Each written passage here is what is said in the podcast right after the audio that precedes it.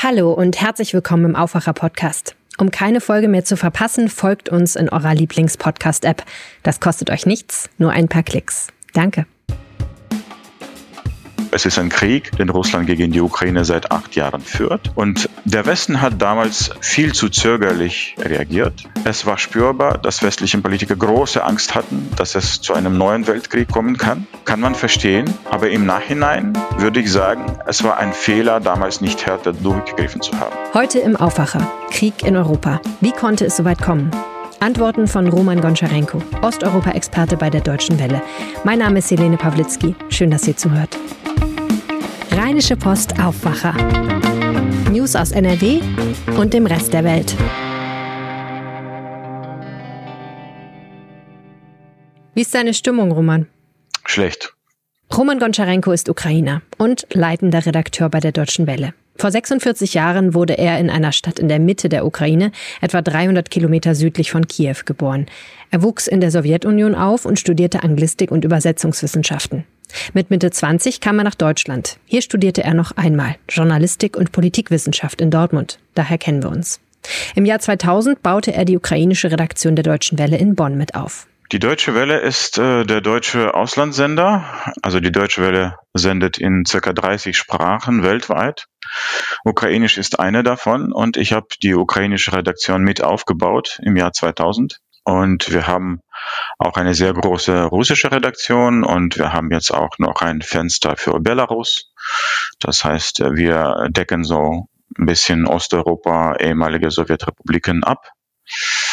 Ähm, haben jetzt neulich äh, zum ersten Mal äh, große Schwierigkeiten in Russland bekommen. Unser Büro in Moskau wurde zugemacht, äh, also eigentlich eine Katastrophe für deutsch-russische Beziehungen. Ähm, aber wir sind weiter empfangbar, auch auf YouTube. Und äh, in der Ukraine hatten wir jetzt vor kurzem äh, ein großes Büro aufgebaut.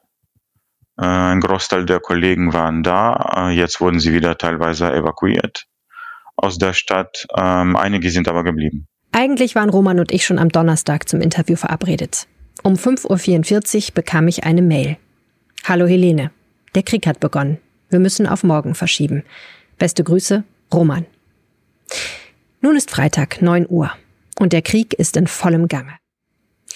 Kannst du einmal ganz kurz heute Freitag 9 Uhr beschreiben, wie die Situation in der Ukraine jetzt gerade ist? Die Situation ist sehr ähm, instabil, sehr ähm, volatil. Also es verändert sich ähm, wirklich jede Minute was. Die russischen Streitkräfte ähm, versuchen, die Ukraine äh, aus allen Richtungen anzugreifen. Äh, bis jetzt äh, konzentrieren sie sich auf die Hauptstadt Kiew. Sie haben schon äh, relativ größere Gebiete im Süden eingenommen und im Norden teilweise auch. Und es sieht ganz stark danach, aus, dass der Hauptschlag jetzt Richtung Kiew geht, also Richtung Hauptstadt. Dort gibt es schwere Kämpfe. Und auch äh, die Zivilbevölkerung leidet äh, ziemlich stark. Also die Leute harren entweder in der U-Bahn aus, äh, weil es eben äh, Raketenangriffe gibt, oder sie versuchen äh, zu fliehen aus der Stadt, was jetzt sehr schwierig ist. Ähm, das ist immerhin eine drei Millionen Stadt und äh, das muss man sich vorstellen, was da los ist. Wie konnte das passieren? Das frage ich mich seit Tagen. Nicht erst seit Donnerstag, denn dass Russlands Truppen einfach wieder abziehen, das hat wohl der größte Optimist nicht geglaubt. Die Wahrheit ist, seit etwa einem Jahr zieht Putin Truppen an der ukrainischen Grenze zusammen. Und die Welt hat nicht mal zugeguckt. Die meisten von uns, auch mir, war das gar nicht so bewusst. Seit ein paar Wochen gibt es hektische diplomatische Aktivitäten. Umsonst. Der Krieg ist da. Und von Düsseldorf bis Kiew sind es weniger als 2000 Kilometer. Ich stelle dir mal eine ziemlich schwierige Frage. Wenn du in einem Satz beschreiben müsstest, was würdest du dann sagen? Wie sind wir an diesen Punkt gekommen? Der Westen hat versagt. Was hätte der Westen tun müssen aus deiner Sicht? Nun, äh, die Absichten von äh, Russland und Wladimir Putin waren ja ähm, schon früh erkennbar. Das erste Mal äh, 2006 und 2009, als Russland der Ukraine zweimal äh, den Gashahn äh, zugedreht hat äh, und auch Europa hat es mitbekommen. Das müssen wir kurz erklären. Was heißt den Gashahn zugedreht? Okay, dann äh, erkläre ich kurz. 2006, äh, also bis 2006 bekam die Ukraine sehr billig russisches Gas, also praktisch zu Schrottpreisen sozusagen. Äh, das Kalkül war, äh, Moskau wollte sich dadurch politische Loyalität kaufen, die Ukraine an sich binden, abhängig machen. Das hat äh, ziemlich gut funktioniert eine Zeit lang, bis die Ukraine 2004 das erste Mal äh, gegen Russland gestellt hat. Okay, das war nicht gegen Russland, aber im Grunde genommen war das ähm, bei der Präsidentenwahl 2004 so. Äh, es gab einen pro-russischen Kandidaten aus dem Osten der Ukraine, der hieß Viktor Janukowitsch. Äh, der war übrigens ehemaliger Gouverneur von der Stadt Donetsk äh, in der Ostukraine. Und äh, die pro-westlichen Kräfte hatten einen anderen Kandidaten, der hieß Viktor Yushchenko ein Banker, äh, ehemaliger äh, Banker und ähm, Zunächst hat Janukowitsch angeblich gewonnen durch Fälschungen, dann gab es Massenproteste, die die Ukraine noch nie erlebt hat, mit Hunderttausenden und auf der Straße. Alles friedlich und am Ende wurde die Wahl wiederholt und äh, der pro-westliche Kandidat hat gewonnen. Putin hat damals den prorussischen Kandidaten öffentlich unterstützt. Das war ähm, eine deutliche Demütigung für ihn. Ähm, ein Jahr davor, 2003, gab es zum ersten Mal so eine Art Streit auf äh, diplomatischer Ebene zwischen Russland und der Ukraine. Es ging um eine kleine Insel im Schwarzen Meer wo Russland versucht hat, äh, zu dieser Insel eine, einen Damm zu bauen und die Ukraine hat das äh, als einen Versuch bewertet, die Grenzen zu verschieben. Das wurde dann auf präsidialer Ebene alles geregelt, aber das war äh, das Jahr 2003, wo zum ersten Mal diese Risse in dieser angeblich äh, schönen Freundschaft zwischen Russland und der Ukraine sichtbar wurden. Also Putin merkt an diesem Punkt, okay, mir entgleitet da offensichtlich was. Genau, ich glaube, er hat es schon früher gemerkt, schon Ende der 90er hat er das gespürt, so 99, 2000, als er in die Macht hm. kam, davor okay. war er Ministerpräsident. Alle merken in diesem Punkt. Ja, genau. Also es was. ging, das das Problem. Die, diese, diese, äh, dieser Versuch Russland, die Ukraine ähm, vom Abdriften Richtung Westen abzuhalten, diese Versuche begannen so äh, 2000, 2001, 2003. Wie gesagt, 2004 zurück zu der äh, Orangen Revolution, wie es damals hieß.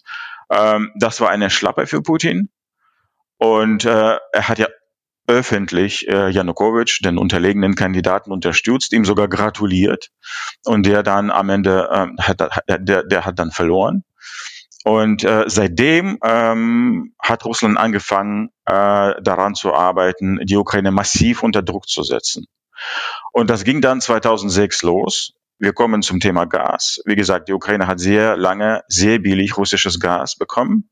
Und dann sagte Russland plötzlich, so, wir erhöhen Pre den Preis jetzt um das vier- bis fünffache.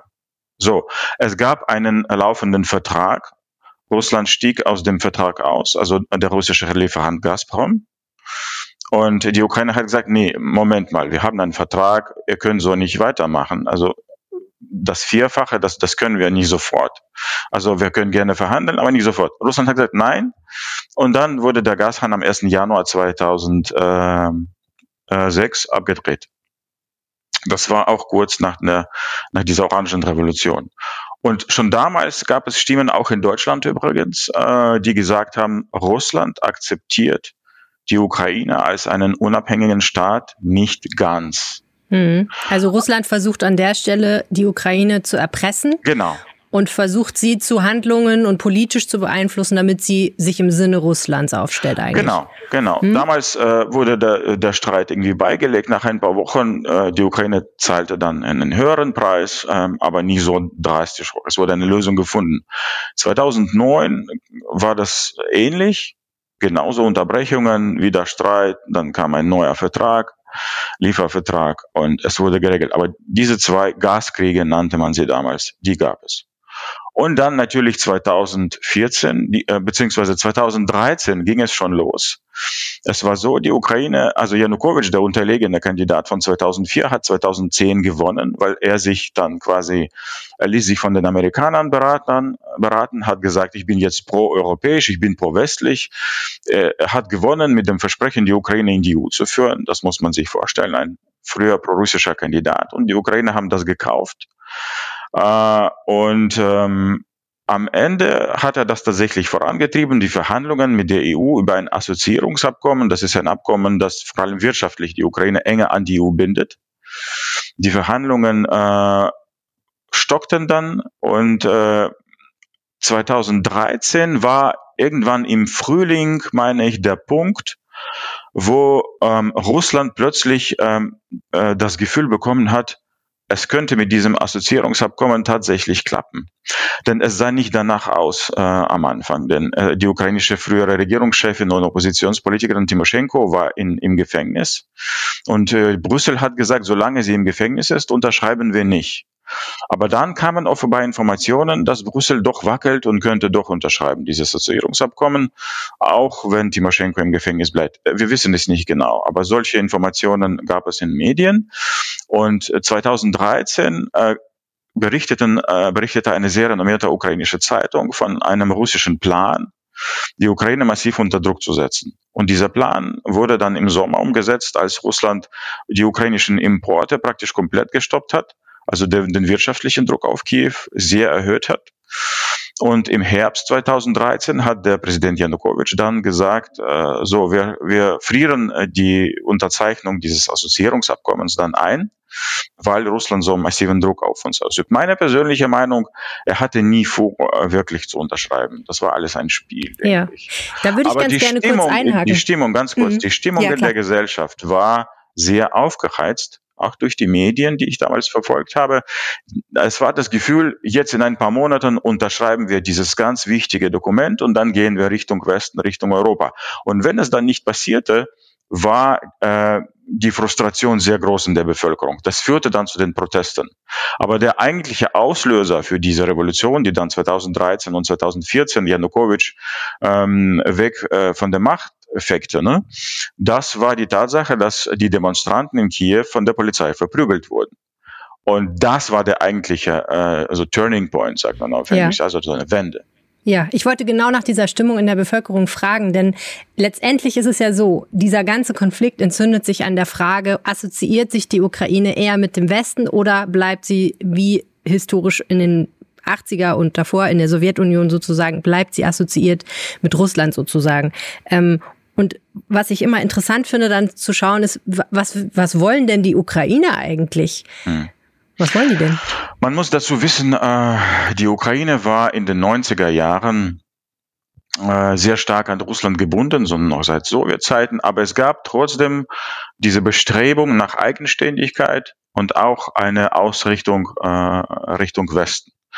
Die, diese Ausrichtung, die nahm, je autoritärer Russland selbst wurde, als Putin an die Macht kam, äh, desto stärker wurde auch diese Bewegung. Das wollen wir nicht, haben die Leute gesagt. Die Stimmung war allerdings eher gespalten. Ich würde sagen 50-50, Anfang der Nullerjahre.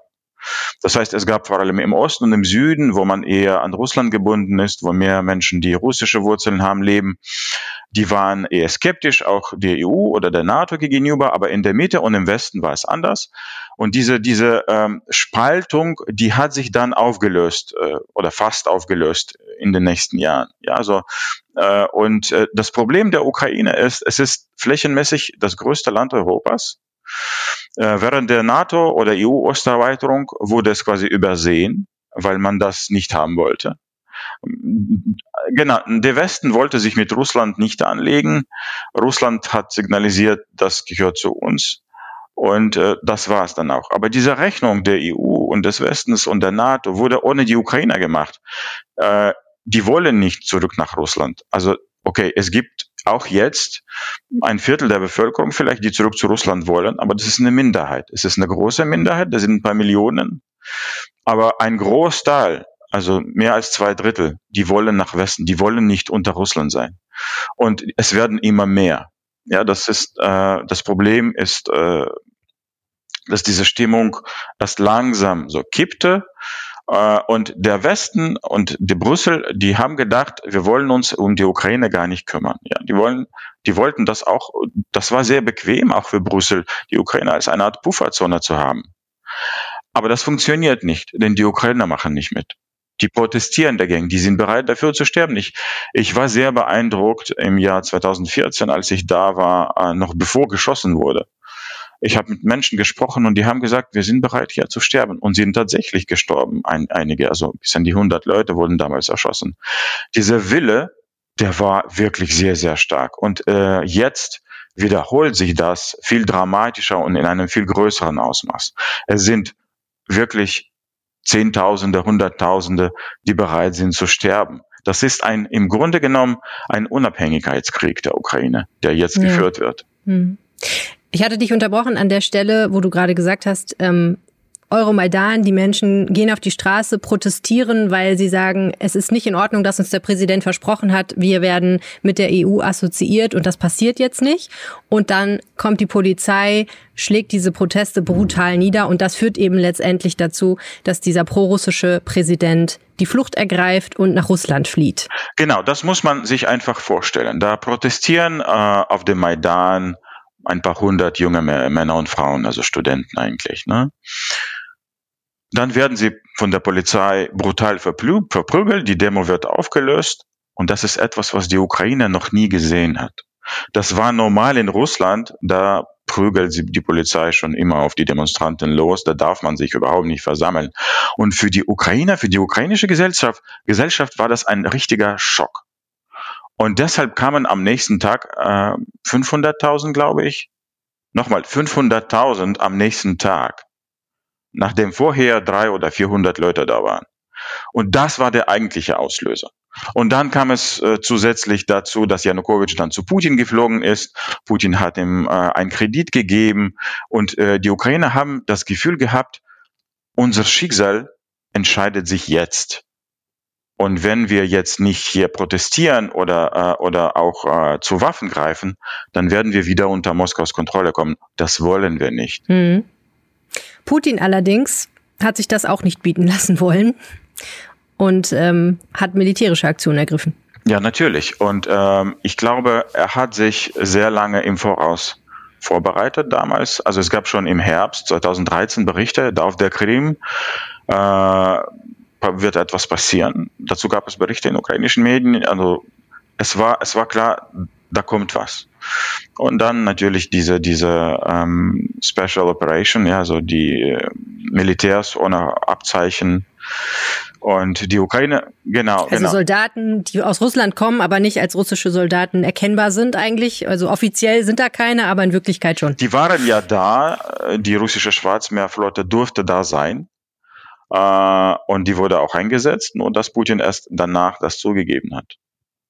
Und die Ukraine war auf so eine Entwicklung überhaupt nicht vorbereitet, weil alle waren sich mit dem Aufstand in Kiew beschäftigt. Janukowitsch ist geflüchtet nach Russland. Äh, der Präsident, es gab so ein Machtvakuum und Russland hat das natürlich ausgenutzt. Ja, du hast gesagt, der Westen hat versagt. Ähm, das ist natürlich ein Punkt, die Annexion der Krim, die bis heute zitiert wird und ich glaube auch mit einer gewissen Beschämung zitiert wird, auch von deutschen Politikerinnen und Politikern. Was hätte deiner Ansicht nach damals passieren müssen? Also ich sehe diese, diese, diese Zeit, äh, die Annexion der Krim, also Februar, März 2014 und die Monate danach, als den eigentlichen Beginn äh, von diesem damals noch unerklärten Krieg. Aber es ist ein Krieg, den Russland gegen die Ukraine seit acht Jahren führt. Und äh, der Westen hat damals mh, viel zu zögerlich und ängstlich reagiert. Ähm, nach der Krim-Annexion gab es symbolische Sanktionen, äh, also Einreiseverbote, ein paar Konten wurden, wurden gesperrt, das war's. Es gab keine Waffenlieferungen, es gab überhaupt keine ernsthafte Debatte über Wirtschaftssanktionen, die der russischen Wirtschaft wehtun. Äh, zwei oder drei Wochen nach der Krim-Annexion hat der damalige äh, Bundeswirtschaftsminister Sigmar Gabriel den größten deutschen Gasspeicher an Gazprom verkauft. Äh, Obama hat gesagt, keine Waffenlieferungen. Merkel hat gesagt, keine Waffenlieferungen. Und äh, natürlich war der Hintergrund, das Jahr 2014 war das Jahr 100 Jahre nach dem Beginn des Ersten Weltkriegs. Es war spürbar, dass westliche Politiker große Angst hatten, dass es zu einem neuen Weltkrieg kommen kann. Kann man verstehen. Aber im Nachhinein würde ich sagen, es war ein Fehler, damals nicht härter durchgegriffen zu haben vor allem äh, im Bereich Sanktionen, aber auch Waffen an die Ukraine hätten geliefert werden äh, sollen, als der Krieg im Donbass, also im Osten der Ukraine, ausbrach. Das war April, Mai, Juni 2014. Mhm. Weil du sagst, Putin hat gelernt dadurch, dass er sich was leisten kann, ohne dass irgendwer reagiert. Er hat gelernt, er kann mit dieser Taktik äh, nicht zugeben, dass er da ist. Also immer wieder so Salamitaktik, ja, zunächst fuhren zwei russische Panzer über die Grenze, dann noch zwei an einem anderen Ort. Das war Juni, Juli 2014. Äh, äh, alle wussten, dass das russische Panzer sind, aber alle fragten sich, hm, wissen wir nicht genau, gibt es keine Beweise und so weiter. Und als, als dann die malaysische Boeing Flug MH17 abgeschossen wurde, erst dann gab es wirklich äh, sektorale Sanktionen gegen die russische Wirtschaft, aber auch die waren zu schwach. Auch die waren zu schwach. Und äh, am Ende hat Putin alles bekommen, was er wollte. Er hat Teile der Ukraine besetzt. Er hat äh, diese Minsker Vereinbarungen der Ukraine diktiert, die sein Sieg, äh, diplomatischer Sieg äh, auf Papier sind, im Grunde genommen. Und er hat nie aufgehört, weiter Krieg gegen die Ukraine zu führen. Also dieser Krieg hörte nie auf. Seit acht Jahren starben mal mehr, mal weniger ukrainische Soldaten dort, auch Zivilisten, aber vor allem Soldaten. Durch Scharfschützen, durch Minen und so weiter. Also fast täglich. Und der Westen hat das vergessen. Und Putin hat die Zeit, die er hatte, genutzt, um sein Militär aufzubauen. Aber was noch wichtiger ist, er hat diese Zeit genutzt, um sein Land auf einen globalen Krieg vorzubereiten. Was hat er gemacht? Er hat ein alternatives äh, Zahlungssystem aufgebaut. Also wenn Russland jetzt von diesem SWIFT-System äh, das Geldtransfer weltweit ermöglicht abgekoppelt werden sollte, was jetzt im Gespräch ist, dann kann Russland das überleben. Er hat äh, alle seine äh, kritische Infrastruktur auf mögliche äh, Angriffe aus dem Westen vorbereitet. Es gab militärische und zivile Übungen für diesen Fall. Ähm, er hat sich darauf vorbereitet, Russland im Internet komplett vom Westen abzukoppeln und so weiter. Und die Gesellschaft natürlich, ganz wichtig, wurde die acht Jahre lang mit der Ukraine quasi beschallt. Also das muss man sich einfach vorstellen. Alle politischen Talkshows, da war die Ukraine immer Thema Nummer eins. Nummer eins acht Jahre lang. Und ich habe mich die ganze Zeit gefragt, warum machen die das? Wozu? Äh, und, und jetzt verstehe ich, äh, die Gesellschaft, die russische Gesellschaft musste in so einem Stand-by-Modus gehalten werden für den Fall, dass Russland angreift und äh, dann eben äh, überzeugt sein, das sind ja die Kernthesen, die da verbreitet wurden. Die Ukraine sei ein gescheiterter Staat, da sind Nazis an der Macht, das muss man sich vorstellen, ja, ein jüdischer Präsident Zelensky. Und da sind Nazis an der Macht, sagt man in Russland, aber äh, das ist ein anderes Thema. Und die russische Gesellschaft, Gesellschaft ist tatsächlich äh, zu, zum großen Teil äh, auf diesen Krieg vorbereitet und findet, ja, ist richtig so. Ja sind. Es ist eine kleine Minderheit, die sich dagegen stellt. Wir haben jetzt etwas mehr als 24 Stunden dieses offenen Krieges. Was glaubst du, wo geht die Reise hin? Also, wo ist der Punkt, wo Putin hin will und wo wird der Westen ihn stoppen? Also ich bin da ziemlich äh, pessimistisch momentan. Äh, er wird wahrscheinlich einen militärischen Sieg äh, bekommen, den er will.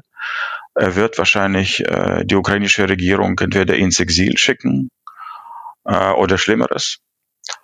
Die Ukraine wird möglicherweise komplett von Russland besetzt. Davon muss man ausgehen, leider. Der Westen wird ihm nicht stoppen. Ich sehe das nicht ein, dafür ist es zu spät. Man hätte früher die Ukraine aufrüsten können und wie gesagt, früher mit wirtschaftlichen Sanktionen, als Russland noch nicht vorbereitet war, härter treffen dann hätte man vielleicht eine Chance. Aber so äh, sind die Karten für die Ukraine sehr schlecht und ähm, der es gibt nur eine kleine Hoffnung, dass die Ukraine einen äh, Partisanenkrieg so stark führen, dass sie Russland solche Versuch, Verluste zu fügen, dass, dass am Ende irgendeine andere Lösung gefunden wird und Russland sich zurückzieht. Lang, mittelfristig bis langfristig, da bin ich mir ziemlich sicher, wird Russland diesen Krieg verlieren. Also Ukraine wird sich nicht unterjochen lassen, da bin ich mir sicher. Dafür ist einfach die Zeit vorbei. Es, es sind Generationen äh, aufgewachsen, die das nicht mehr hinnehmen. Hm. Was glaubst du, was der Westen jetzt politisch, also Deutschland jetzt politisch tun sollte, um die Ukrainer zu unterstützen, wenn das das Ziel ist? Ich glaube, Deutschland sollte sich äh, erstens ähm, zu den Fehlern bekennen, die begangen wurden, öffentlich. Äh, das ist wohl das Schwierigste. Ja, das ist nicht einfach, aber das kann man machen. Und natürlich wirtschaftlicher Druck ist die beste Waffe. Deutschland und Europa insgesamt müssen sich so schnell wie möglich unabhängig machen von russischen Gas- und Öllieferungen. Das ist das, was Russland am härtesten trifft. Danke, Roman. Gerne. Der Westen hat versagt. Dieser Satz hallt in meinen Ohren nach. Der Westen, das sind wir. Jetzt zahlen die Ukrainer den Preis. Und vielleicht irgendwann auch wir. Das war der Aufwacher für diesen Samstag. Die Weltlage ist schlimm. Bitte passt auf euch auf. Wenn ihr das Gefühl habt, es wird zu viel, macht eine Pause von den Nachrichten. Wir müssen der Realität ins Auge blicken, aber wir müssen auch darauf achten, gesund zu bleiben. Und noch was. Im Krieg heißt es, stirbt die Wahrheit zuerst. Seid skeptisch bei allem, was ihr hört und seht. Besonders bei Twitter, bei TikTok, bei Facebook, bei Instagram, aber auch bei klassischen Medien. Wir bei der Rheinischen Post sind es auch. Wenn euch diese Episode weitergeholfen hat, dann teilt sie mit eurem Netzwerk. Ganz einfach mit dem Link podfollow.com slash Aufwacher. Den findet ihr auch in den Show Notes. Ansonsten freue ich mich, wenn ihr diesem Podcast folgt und ihn positiv bewertet. Vielen, vielen Dank. Feedback an aufwacher.rp-online.de. Ich lese jede Mail. Mein Name ist Helene Pawlitzki. Wir hören uns. Mehr Nachrichten aus NRW gibt's jederzeit auf RP Online. rp-online.de